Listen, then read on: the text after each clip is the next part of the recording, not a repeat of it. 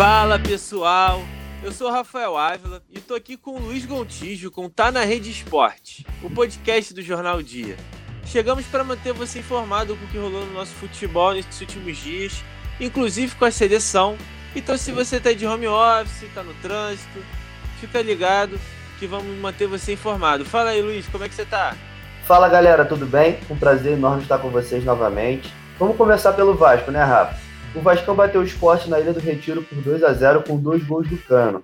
Abre aspas para o torcedor no Twitter. A arroba Rafa Martins disse: Vasco ganhando, que saudades que eu tava disso. Obrigado, Cano, por tudo. Fecha aspas. O resultado acabou tirando o gigante da colina da zona de rebaixamento, ainda que momentaneamente, não é isso, Rafa? Exatamente, Luiz. Vamos lembrar aí que o Vasco tem que secar o Curitiba no duelo contra o Bahia. Vão jogar nessa segunda, às 18 horas. E vão ter que torcer para o empate entre Botafogo e Bragantino, que jogam às 8 horas dessa segunda-feira. E Mas aí, Luiz, e o tricolor das Laranjeiras? Então, Rafa, o jogo do Fluminense não foi tão bom para os tricolores, né? O jogo do Flu foi decidido pelo Rafael Veiga, meio-campo do Palmeiras, que acabou marcando dois gols e deu a vitória para o time. O confronto foi movimentado contou com o auxílio da tecnologia o árbitro de vídeo apareceu duas vezes, uma para anular o gol do Lucas Claro em posição de impedimento e a outra para marcar um pênalti a favor do Verdão, que originou o primeiro gol.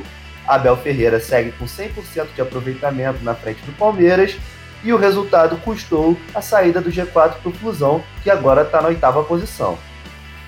É, Luiz, o Flu andou flertando aí com o topo da tabela, embora tenha caído um pouco nas últimas rodadas, mas tem alguns torcedores que não estão levando fé que acham que o Fluminense vai cair mais ainda. No Twitter do torcedor, o arroba Paulo disse o seguinte sobre o Flusão. Levamos um baile dos reservas do Palmeiras. Esse time não treina. Que venham os 46 pontos.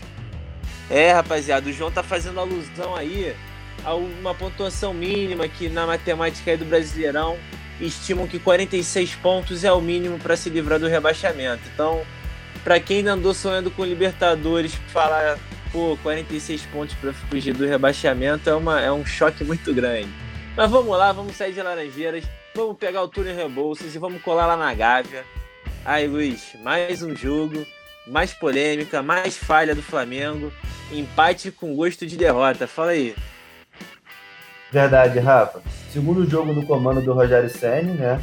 E a vitória ainda não veio. O Flamengo pressionou o Atlético Goianiense, que incomodou um pouco, mas arrancou o empate no Maracanã.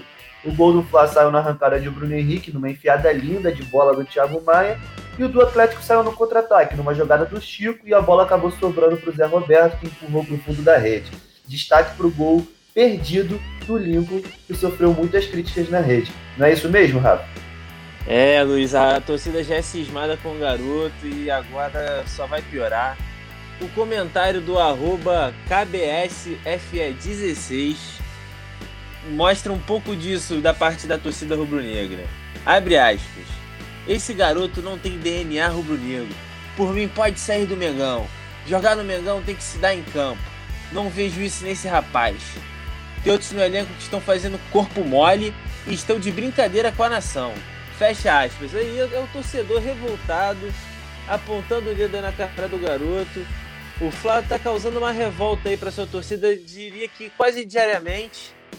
Mas aí, Luiz, já a seleção tá causando sono na torcida, sabia disso?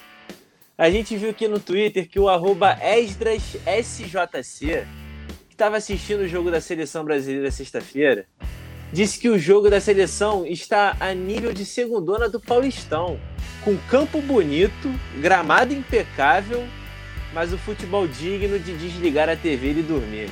Tá fogo, hein? Verdade, Rafa. A seleção brasileira jogou nessa última sexta-feira. O jogo de sexta foi meio morno. E a Canarinho teve dificuldade para penetrar na defesa da Venezuela, mas acabou achando um gol com uma infiltração de Everton Ribeiro após um bom passe de Paquetá, que acabou terminando o gol do, do Roberto Firmino. O Brasil volta a campo na terça-feira, 17, para enfrentar o Uruguai embalado após uma vitória de 3 a 0 sobre a Colômbia. Lembrando que o lateral esquerdo, Alex Telles, foi cortado após testar positivo e Pedro, atacante do Flamengo, teve uma lesão na dupla da coxa e foi cortado, dando uma oportunidade para Thiago Galhardo.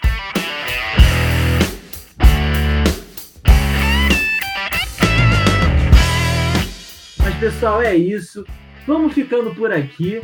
Semana que vem voltaremos com mais uma edição do Tá na Rede Esporte, o podcast do Jornal Dia.